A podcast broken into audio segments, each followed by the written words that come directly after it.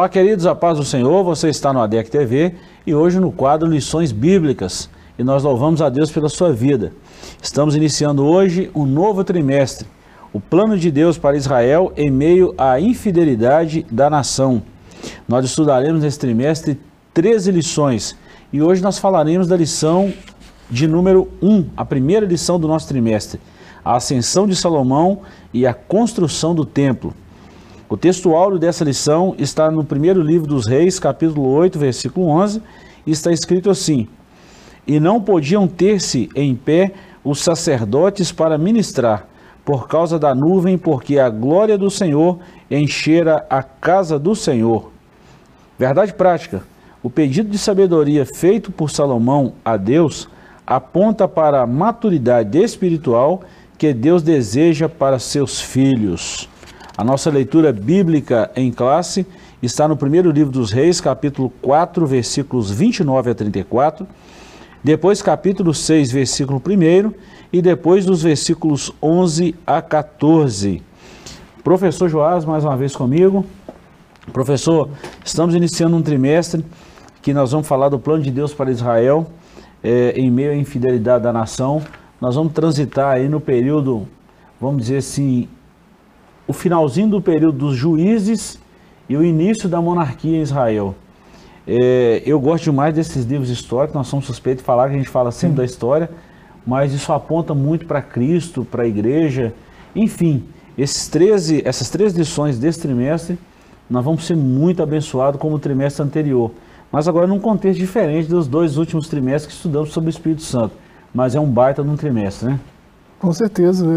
É, esses dois livros de reis aí, né, tem um conteúdo muito ilustrativo, né, para o momento que nós vivemos hoje, né? É, e olhar para o que aconteceu em Israel nos dá é, parâmetros, né, para a gente é, decidir o que será da gente também, né? Que caminhos tomaremos em meio à situação de crise que a gente vive, né? Uhum. É, olhando para um povo que já passou por algo semelhante, né, a gente pode tirar lições muito preciosas, né? Com muito certeza bom. vai ser muito enriquecedor o trimestre. Muito bom. Professor, antes da gente começar esse trimestre, eu quero só fazer é, uma narrativa aqui. É, nós já falamos isso aqui nos bastidores, já tem um tempo que a gente está em posse dessa lição, né? Tem pelo menos um mês que a gente está estudando essa lição para a gente começar ela nesse dia. E surgiu um comentário aí, um burburinho, vamos falar assim, é, do nosso comentarista, pastor Clayton Pomerim, ele é pastor é, da Assembleia de Deus na região sul do nosso país, é um teólogo e surgiu alguns comentários aí que a nossa lição tinha algumas linhas marxistas. Nós queremos deixar bem claro aos nossos telespectador, telespectadores, nossos irmãos, amigos que nos acompanham, que a nossa editora, a Casa Publicadora da Assembleia de Deus, é muito cuidadosa com, com esses critérios e respeita também as posições. Mas no caso da nossa lição não tem nada disso, né, professor? Sim, é, e é importante a gente é, pontuar também que, embora a teologia ela, ela toque questões políticas, né, ela, ela se debruça sobre o estudo da política e coisas desse tipo também. Né, a teologia é uma área ampla de conhecimento, e, mas a, a, teologia ela não tem política assim, não tem um partido político que, uhum. né? Então é, o teólogo pode ter, pode ser partidário de alguma ideologia política, mas é, a teologia dele não necessariamente. Né? Então eu, eu não sei a posição política do pastor Clayton Pomerene, mas é, a gente não pode ir. Hoje nós vivemos tempos que a gente não pode é, é se guiar cegamente pelo que a gente vê na, na, na grande rede. Né? Se for olhar pela internet, ele é um marxista convicto, assumido, que prega é, feminismo, né, ideologia de gênero e coisas desse tipo. E não e, é assim? Não, eu não, não acredito que seja esse o caso. Oh, é, né? bom, é bom a gente falar isso, professor. Nós estamos na primeira lição e vamos deixar isso bem claro. É, nós, você sabe disso que nós já, você já leu bastante, eu também já li bastante aqui dessas 13 lições. Já baixou, você falou que baixou um artigo dele que ele fez em 2013, no, na sua tese de doutorado. Eu baixei três artigos dele, li os três artigos. Quem quiser pode entrar em contato com a gente, que a gente disponibiliza isso aí. É, ele estava defendendo uma tese que vale ressaltar que tem o nosso ponto de respeito. Eu acho que essas Demais, críticas que passam para o lado pessoal, isso é um desrespeito à pessoa e acaba ferindo um princípio bíblico. Então a gente tem que ter muito cuidado com isso. Por que a gente está falando isso desde a primeira lição? Porque alguém pode estar tá falando assim, a Assembleia de Deus de Caratinga está comentando a lição que tem uma linha assim. Não é.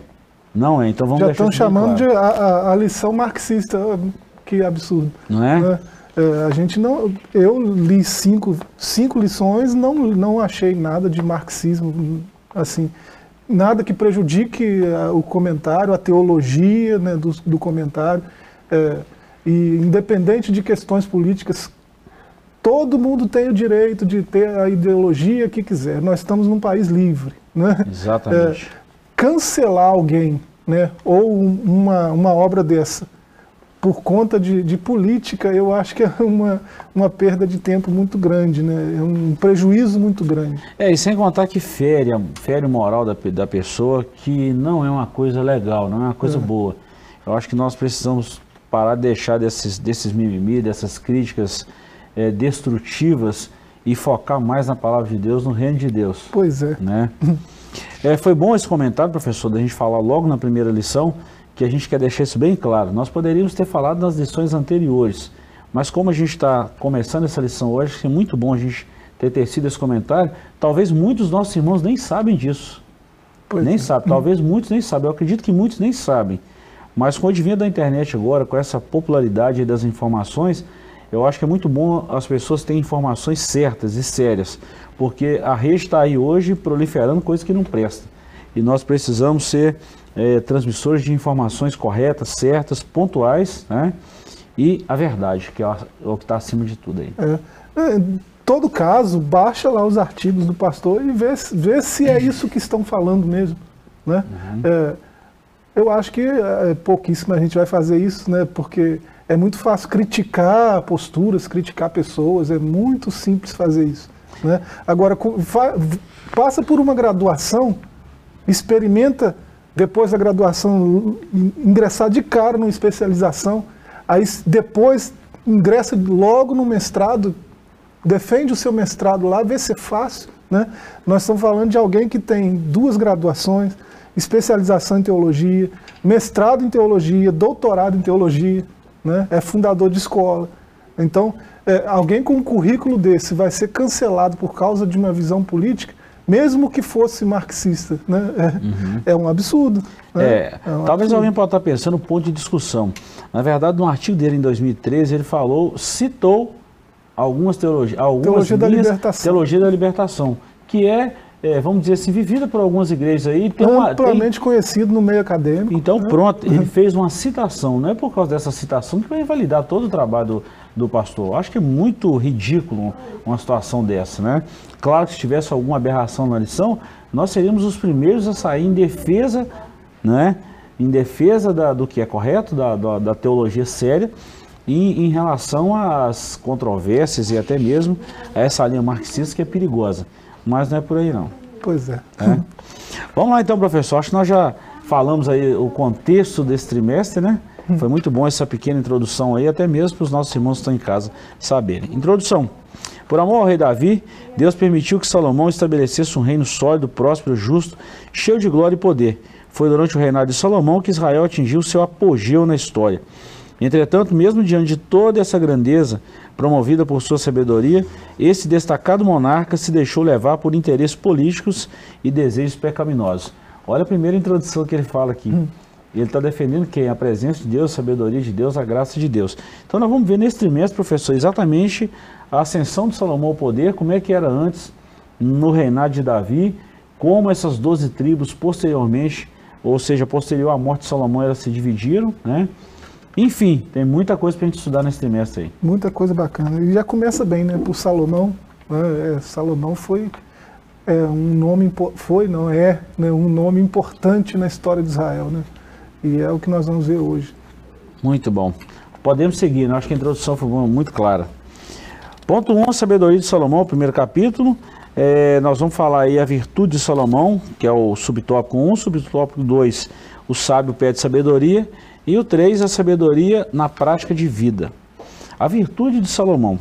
Antes mesmo de receber a sabedoria como um dom divino, Salomão já apresentava alguns traços dessa virtude, pois ao ser inquirido por Deus contra qualquer pedido que ele fizesse, que ele quisesse fazer. O grande rei escolhera a sabedoria, do que se depreende o quanto já era sábio.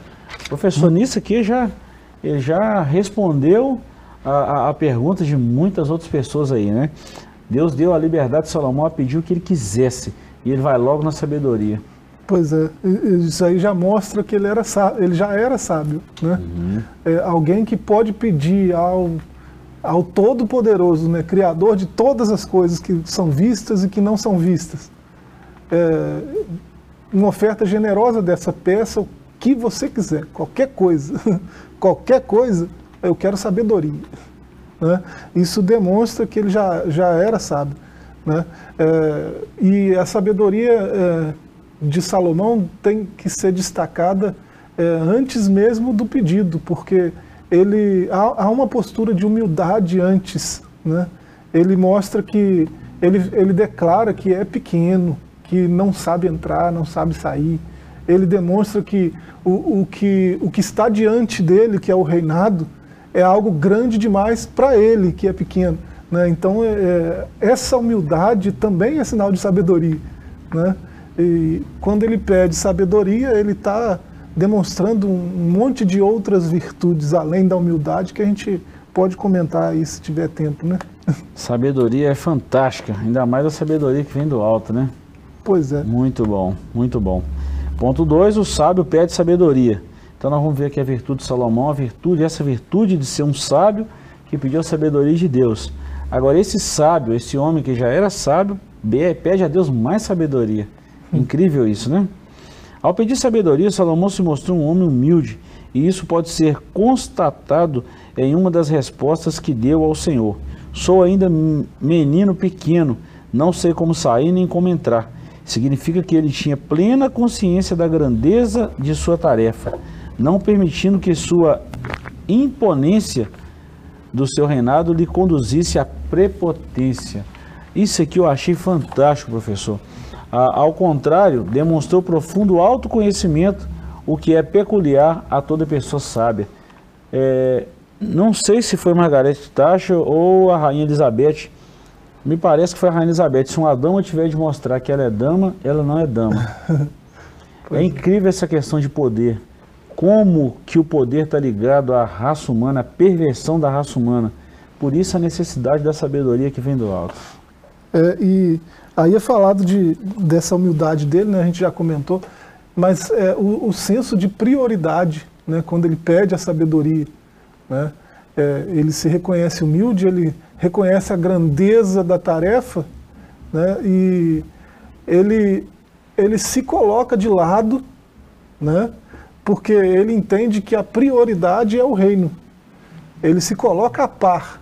Né, é, a oferta é para ele, a oferta é pessoal, peça o que você quiser. Né? É, se fosse ganancioso, né, teria é, pedido dinheiro. Se ele fosse é, vingativo, teria pedido a, a, falência dos inimigos. Né? Então é, ele poderia pedir um monte de coisas que talvez nós pediríamos. Né? Mas é, ele teve um, uma noção do que é, é primaz, do que é prioridade, né? e focou nisso. Né? A prioridade é o reino de Deus, a prioridade é o povo de Deus. Então eu vou governar para eles. Eu não tenho capacidade para isso, eu preciso da ajuda do Senhor, preciso de sabedoria. Aí a, o pedido foi sábio, né? Professor, a gente vê uma expressão clara da sabedoria no capítulo 8 de Provérbios, né? É extraordinário quando a gente vê ali a sabedoria, a própria sabedoria falando, né, demonstrando. Eu, eu acho esse capítulo, para mim, é um dos capítulos assim, sobre a sabedoria, um dos mais lindos na Bíblia. Demais, Quando né? o próprio Salomão é. escreve esse capítulo 8. É, eu, eu, eu acho é, um texto muito prático, né? o apóstolo mais prático que existe, hum. né? Uhum. Tiago 4. É, ele, ele começa perguntando de onde vêm as guerras e contendas que há entre vós? Não surgem dos prazeres que lutam dentro de vós? cobiçais e nada tendes, matais e invejais e nada podeis obter, viveis a lutar e a fazer guerras, Nada tendes porque não pedis. Pedis e não recebeis porque pedis com motivo errado, para esbanjardes em vossos prazeres. É, você vê a sabedoria do pedido de Salomão quando ele prioriza outros além de si. Né? É, a gente pede muito a Deus, né? faz muitos pedidos a Deus. E a maioria talvez não seja atendida porque a gente, os nossos motivos não são como os motivos de Salomão. São né? motivos não, é, não são motivos altruístas, são motivos egoístas. Né? Para a gente esbanjar conosco mesmo. Né? Uhum. É, eu quero status, eu quero reconhecimento, eu quero dinheiro, eu quero é, fama, eu quero fortuna, eu quero poder. Né? Então, é, aí eu vou pedindo, vou pedindo, vou pedindo, e não tenho nada, não recebo nada, não, não chego a lugar nenhum, né? porque peço mal. É, eu sempre observo isso, professor, as pessoas sábias de poder e de muito recurso, até mesmo recurso financeiro, elas não demonstram que têm e que são. Pois é. É uma, é uma forma assim magnífica da expressão da sabedoria na vida dessas pessoas. Eu fico assim maravilhado, vislumbrado com isso. Salomão era um desses aí. Bom, professor, já que você começou a falar dessa parte prática, é o nosso terceiro subtópico aí, sabedoria na prática de vida. E eu gosto dessa interatividade, professor, da lição, que por isso que é bom a gente, a gente até recomenda aos, aos alunos da, da EBD a estudarem essas lições em casa. É, o estudo dessa lição facilita muito a nossa aula e adianta muito a vida do professor. Essa interatividade de conhecer a lição, de saber os pormenores, os detalhes, isso faz com que a lição fica melhor comentada. Uhum. Isso traz riqueza para os nossos, os nossos irmãos, isso é muito bom. Tiago escreveu em sua epístola que existe uma falsa sabedoria que evidencia pela inveja e sentimento faccioso. Essa sabedoria não vem de Deus, mas é terrena, animal e diabólica. É fruto de ciúme, divisionismo, perturbação e outras obras perversas. No entanto, o apóstolo asseverou que se alguém não tem sabedoria, peça a Deus, que a todos dá liberalmente. Eu só quero deixar um negócio bem claro, professor, que eu já fiz essa pergunta aqui algumas, algumas vezes na igreja, quem congrega com a gente que sabe disso. Já perguntei, alguém já pediu a Deus sabedoria? Uhum. Já, e o que, que veio para você? Veio a sabedoria formatada? Não, vem as adversidades, para que no meio das adversidades Deus desenvolva a sabedoria dele na nossa vida, porque aí fica o exemplo na prática. E só fechando aqui, é, as características dessa virtude que vem do alto são, olha a diferença da, da animal, terreno e diabólica, né? A sabedoria que vem do alto. Ela traz consigo pureza, pacificação, prudência, benevolência, misericórdia, bons frutos, imparcialidade e sinceridade. Fantástico isso, né, professor? Pois é. É citado o verso 17 aí, né? Uhum. É, a sabedoria que vem de Deus é antes de tudo pura, pacífica, amável, compreensiva, cheia de misericórdia, de bons frutos, imparcial e sem fingimento. Outra forma de dizer isso tudo que foi dito aí. Muito né? bom. Então é, é, é, é muito bacana saber que isso está disponível, né? Estava disponível para um cara igual Salomão e está disponível para um cara igual eu, né? Deus não, não faz acepção de pessoas e se Ele diz que está disponível, né? A gente precisa aprender a pedir, né? É, pedir é, do jeito que Salomão pediu. Aí com certeza vai receber também. É, o próprio Tiago falou, né? Você leu esse versículo aí, pediu e não recebeu porque pediu mal. A maioria das nossas orações que não são respondidas são porque são pedidos maus. Vou falar 100% para não falar a maioria. 100% das nossas orações que não são respondidas são pedidos mal. Eu estou falando não é aquelas que têm um tempo de uma resposta de Deus. Estou falando aquelas que nunca são respondidas. Porque essas orações ela passam por um filtro. E o Espírito Santo filtra todas as orações. E ele sabe o que é bom ou não para nós. Mas se nós pedimos a Deus com sabedoria, já falamos isso aqui na outra lição, professor. Os nossos ouvintes vão, vão lembrar disso aí. Que tudo que a gente faz em função do outro e que é para a glória de Deus, essa oração ela é respondida. Certo, né? É Certo. Certo, não tem. Agora, se pediu para o seu bel prazer, meu amigo, É. esquece. Bom, professor, essa lição é muito boa, né? Já começamos aí falando do que, que é, do que viemos para esse para esse, trimestre, trimestre né? né? Todinho, para esse terceiro trimestre de 2021. Muito bom. Nós vamos dar uma pequena paradinha aqui, um pequeno intervalo e voltamos já já no comentário dessa lição que está maravilhosa. Deus te abençoe e não saia daí.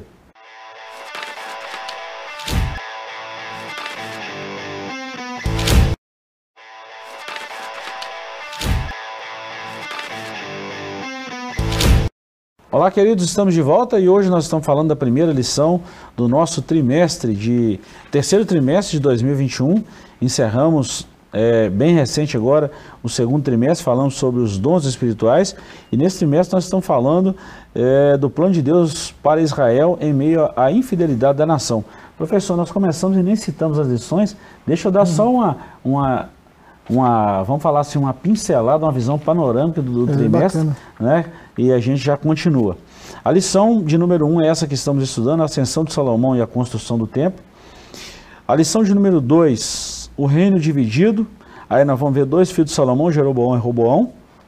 Lição 3, Acabe e o profeta Elias. Lição 4, Elias e os profetas de Azerá e Baal. Lição 5, o reinado de Acasias. 6. O profeta Elias e Eliseu, seu sucessor. Lição de número 7, o ministério de Eliseu. 8. Naamã é curado da lepra. 9. O reinado de Joás. 10. O cativeiro de Israel, primeiro reino do norte. 11. O reinado de Ezequias. 12. O reinado de Josias. E por fim, o cativeiro de Judá, que é a última lição.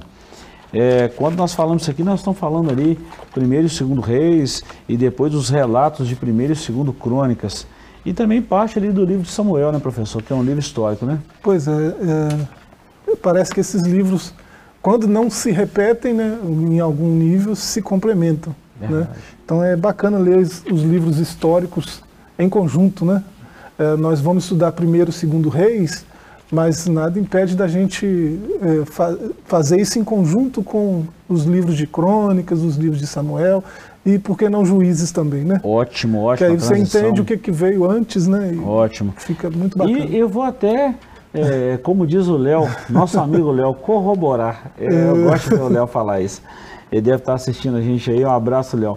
É, os, os livros também, Esdras e Neemias, que são livros durante o cativeiro. Provavelmente foi lá, né, nesse período em que os dois livros foram escritos, né?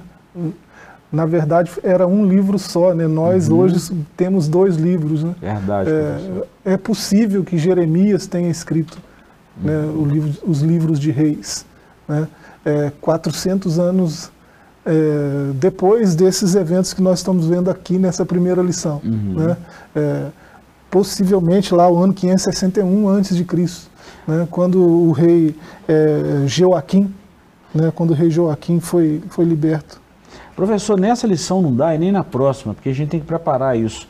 Mas vamos ver se durante lá pela terceira, quarta ou quinta lição até lá, a gente faz um gráfico que a gente disponibiliza para os nossos é, telespectadores aí, mostrando essa, vamos dizer assim, como diz o Facebook, fica mais visual, tempo, né? né? É. Fica visual, fica fácil de entender.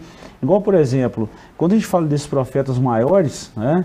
igual, por exemplo, Isaías, Jeremias, é, Ezequiel, são profetas do, do período cativeiro. Pois é. Ageu, que está considerado um dos profetas menores, né? Zacarias, Malaquias, são esses profetas, quando a gente olha na linha cronológica na nossa Bíblia, parece que está tão distante desse período dos reis aqui, na Bíblia ali está distante por causa da, da, da, nomenclatura, da posição uhum. dos livros ali nesse compêndio da Bíblia.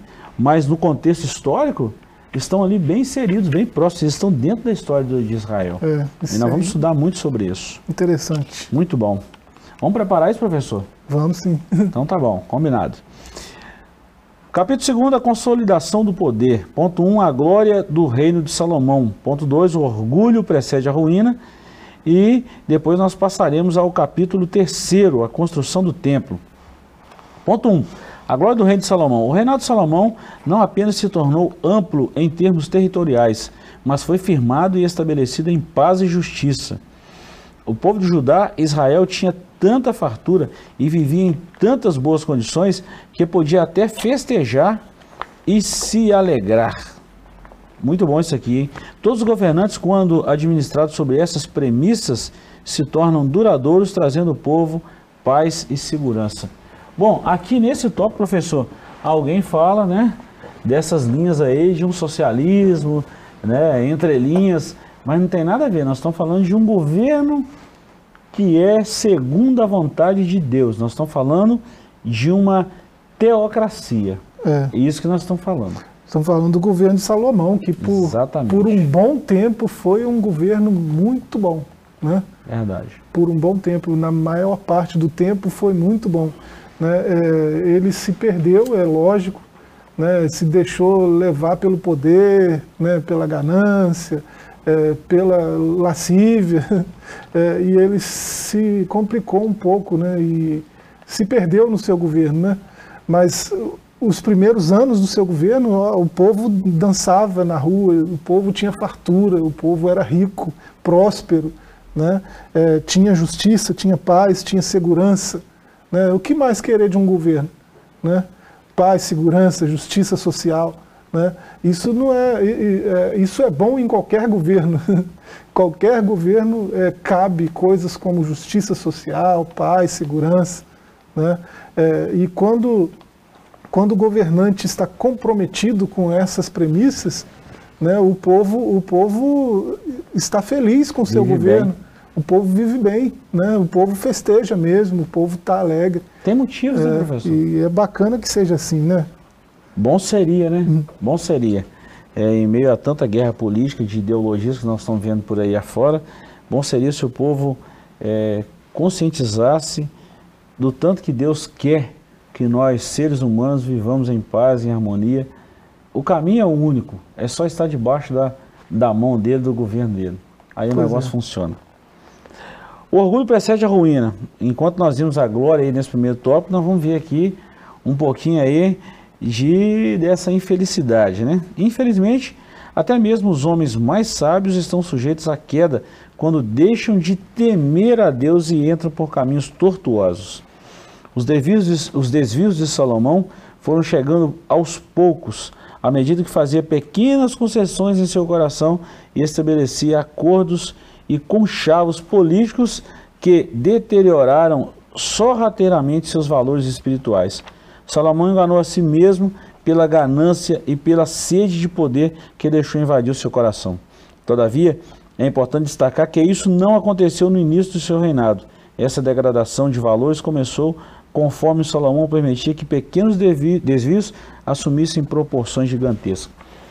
Professor, eu sempre falo isso que quem está no papel de liderança, quem tem, vamos falar assim, quem lida com o poder, tem que tomar muito cuidado. Isso não pode subir ao coração de jeito nenhum. A, a prepotência, o orgulho, isso precede a ruína. E o homem tem, que sempre lembrar que toda honra, toda glória pertence ao Senhor. Nós somos apenas mordomos. Quando eu falo nós, eu estou falando todos nós seres humanos. A gente não pode pensar que a gente é alguma coisa, que faz alguma coisa, ou que o nosso braço tem força, que a nossa canetada tem força e por aí vai. Isso é muito perigoso. É, o, o, o que trouxe a ruína para Salomão é, é muito fácil de trazer ruína para nós também, nós cidadãos comuns. Né? É, concessões pequenininhas, né? você vê aqui pequenas concessões no coração. Né? É, você abre mão de uma virtude só, só por um segundo. Né? Você se desapega àquela virtude que você aprendeu só por um instante. É uma pequena concessão. Né? É, fulano quer falar contigo. Ah, diz que eu não estou. É, concessão boba. Né? Diz que eu não posso atender. Hum, dá na mesma, o resultado é o mesmo e você não prejudica a, a virtude da verdade. Né? de prezar sempre em dizer a verdade. Não custa nada falar a verdade. Né? É, então, é, para que abrir essas concessões? Né? Você abre uma, depois vai abrir mão de outra, e depois outra, e depois outra, e quando você vê, a degradação se alastrou por toda parte. Né? Aí não sobra mais nada. Aí você tem que procurar com lupa ver restos de alguma virtude que tenha sobrado. Né? E começa de uma forma sorrateira, professor, essas coisas. Isso começa de uma forma assim inimaginável. Ah, não, isso aqui não tem problema, são coisinhas pequenas, são detalhes. Não, isso aqui também passa batido. Não, isso aqui quando assusta o negócio já, já virou uma, uma situação insustentável. Foi o que aconteceu com Salomão. Professor, agora só um detalhe. É, eu me lembro de uma frase que eu li num, num, livro, há um bom tempo atrás, de um faraó na época de Moisés. E essa frase ficou tão gravada na minha cabeça, quando se, quando se trata de poder, que eu nunca esqueci dela, tá? Porque isso é uma coisa que todos nós temos que estar muito preparados para essas coisas. Somente nesse mundo que a gente vive hoje, das informações aceleradas. Esse faraó, ele falou o seguinte, que os homens estão mais preparados em conquistar o poder do que em exercê-lo. Pois é. Isso é uma verdade muito grande. As pessoas hoje estão prontas, elas brigam pelo poder, é, perdem amizade, perdem família, faz o que tem de fazer para chegar no topo. Quando chega lá, não sabe o que faz com o poder. Aí vira aquela desordem. Né? Ou estão despreparadas, ou tem aqueles que estão muito bem preparados, que as intenções são boas, mas quando chega lá no poder, é corrompido. Então tem que ter muito cuidado com isso, principalmente se tratando das coisas celestiais, das coisas de Deus, porque isso, isso massageia o ego. É. E o ser humano precisa estar muito ligado nisso aí, porque isso é muito perigoso. É. E Salomão é, é, foi um grande sábio, mas ele cometeu a tolice mais rasa que existe, né? Que é enganar a si mesmo. Não tem ninguém mais tolo do que o que engana a si mesmo. Você, você enganar o cara do espelho é a maior idiotice que existe. Né? É, e, e Salomão fez isso. Né? E a gente, é, nós meros mortais, né, costumamos fazer isso também. Né? A gente, essas concessõezinhas, a gente cria mecanismos né, que são mecanismos de engano para enganar nosso, nosso ego, nós, nós mesmos. Né? É, para a gente abrir essas concessões e continuar criando hábitos ruins. Né? Depois, para desfazer isso, dá um trabalhão. Isso é complicado, isso é complicado. Professor, e nós estamos falando de Salomão, mas ao que tudo mostra na palavra de Deus, que a gente aprende e ensina, é que exatamente o. Eu não vou falar que é o mesmo orgulho, mas o orgulho é o que destruiu o querubim ungido também, né? Quando pois o é. orgulho é. entrou no coração dele, pronto, a ruína estava ali à porta. Pois é. é quando quando nós deixa de ser importante, no começo Salomão é, tinha como prioridade o nós, né? ou o eles. Né? Ele queria saber entrar e sair por eles, pelo povo. Né? Ele queria saber governar, ter sabedoria para agir, para beneficiar o povo. E com as concessões que ele foi abrindo, as mulheres que ele ganhava de presente, né, aquela aquela pompa toda, para manter aquilo começou a ficar trabalhoso demais. Né? Ele teve que aumentar impostos, ele teve que subjugar o próprio povo. O povo que dançava e fazia festa porque tinha um bom governante, agora é escravo dele, né? por conta dessas concessõezinhas que começaram pequenas e tomaram uma proporção gigantesca. Muito perigoso isso aí. E outra coisa, professor, a gente fechando esse capítulo segundo aqui, muitas das vezes a pessoa que entra por um caminho desse, que a gente corre de entrar, a gente não consegue ver lá na frente. Nós estamos vivendo só aqui agora. Porque é, é uma prática viciosa e aparentemente prazerosa. Não, não, tranquilo, não, isso aqui é beleza. Ele fez uma vez, viu que deu certo e que ele foi beneficiado, faz a segunda, a terceira, daqui a pouco já acabou, aí não tem jeito. Exatamente por causa do orgulho. A manutenção desse orgulho sai caro, tá? É. Você quem, quem anda com Deus, então, né, você percebe que né, dá para abrir essa concessão e Deus continua comigo, dá para abrir isso aqui e a sabedoria dele ainda está aqui, né, dá para fazer isso aqui e ainda continuo né, tendo revelações dele, dá para dá ir por aqui, eu ainda continuo falando em nome dele e as pessoas acreditam que é em nome dele mesmo que eu falo. Então é, aí a pessoa vai se acostumando, vai se acostumando, quando vê, prejuízo é grande. Mas é perigoso, chega o dia do acerto. Com certeza. Aí vai sair caro. Demais aí é caro. Aí é caro, é melhor que nem tivesse feito. né? Capítulo 3, professor, construção do templo. O novo propósito de Salomão, ponto 1, um, o templo do Espírito Santo, que é o ponto 2, e o 3, encerrando a glória do Senhor. O novo propósito de Salomão, o propósito de Salomão na construção do templo foi muito nobre, edificar uma casa em nome do Senhor. Meu Deus, nisso se percebe que havia pureza no coração do sábio rei de Israel nos primeiros anos do seu reinado. Na construção do templo foram empregados diversos materiais de altíssimo valor, tais como cedro do Líbano e muito ouro. Todo o templo foi revestido de ouro. O lugar santíssimo teve as paredes, o teto, o piso revestido de ouro puro. Salomão quis demonstrar seu imenso amor a Deus, edificando-lhe uma morada de altíssima qualidade e excelência, coisa que seu pai Davi queria fazer, mas não lhe foi permitido por ser um homem de guerra, um homem sanguinário, e que foi destinado ao coração de Salomão fazer isso aqui e aprovado por Deus. Ou seja, os primeiros anos de Salomão foram realmente anos de muita glória, de muita unção e sabedoria de Deus. Isso aí é inquestionável. Né? E muito trabalho, né? Muito. Você pensa 30 mil homens cortando cedros, é, 70 mil carregadores levando isso, né? É, as, os acordos políticos que precisavam ser feitos com, com a vizinhança, né? Aqui não tem cedro, tem que buscar lá. Né? Tem é, esses acordos precisam ser bem feitos. Né?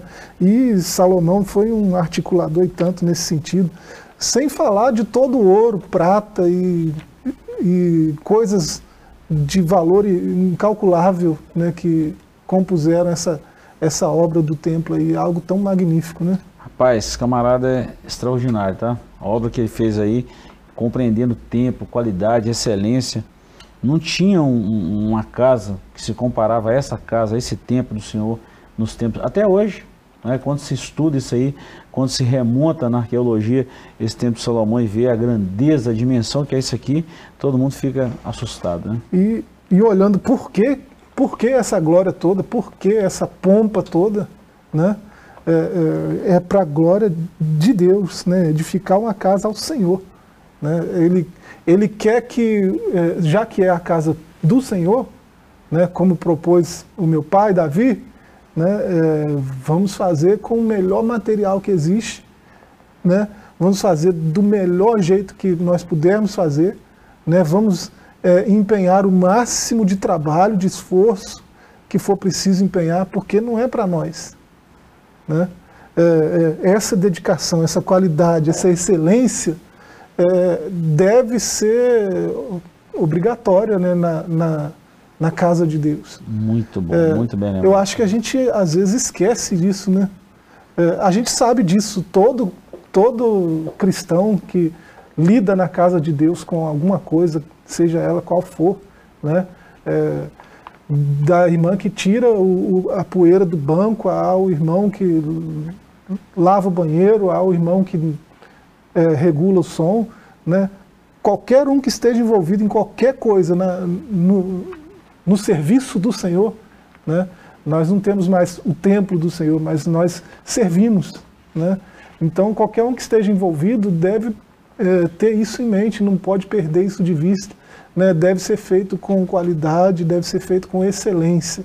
Né? Nós estamos ministrando uma aula, nós estamos na, na, internet, na televisão, mas estamos ministrando uma aula. Se nós não dermos o máximo da nossa, nossa capacidade, que é limitada, se a gente não se empenhar, estudar, ler o texto, se debruçar, só porque a gente está fazendo. Né? Nós não estamos diante de uma sala, de uma classe, não tem ninguém perguntando. Nós não vamos fazer de qualquer jeito. Isso é, aqui é serviço também. É bom lembrar que essa amplitude aqui é muito maior que a classe que nós ministramos, de 25, 30 alunos. É. Né?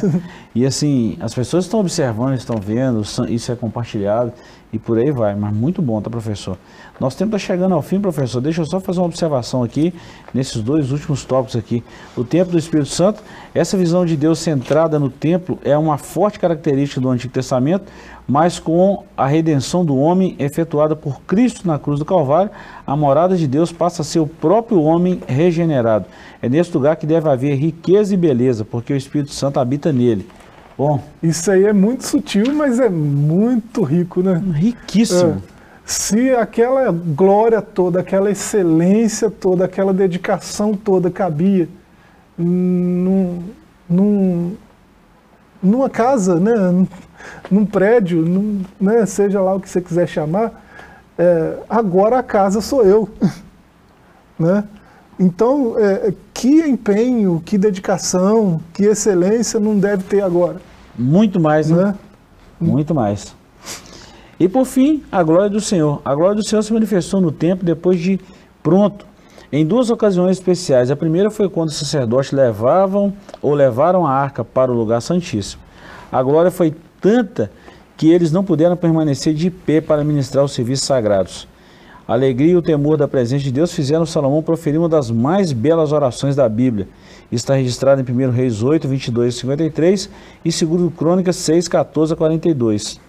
A segunda ocasião que a glória do Senhor se manifestou foi quando Deus respondeu a Salomão na inauguração do templo. Está em 2 Crônicas 7, versículos 1 a 3. Dessa vez, além da glória, desceu também fogo do céu e consumiu o holocausto e o sacrifício. Eu pergunto, fechando, professor, não é essa mesma glória que desce e permanece nos nossos cultos quando a igreja se congrega para oferecer louvores e sacrifício a Deus? Pois é. é. parece que Deus ele tem um mistério com a, com a unidade, né? É, quando, quando mais de dois se reúnem em nome dele, né, ele ele faz questão de estar presente, né? E ele prometeu fazer isso também. Promessa né? dele. É, então talvez ele faça, ele age assim porque ele falou que agiria, né? Muito é, bom.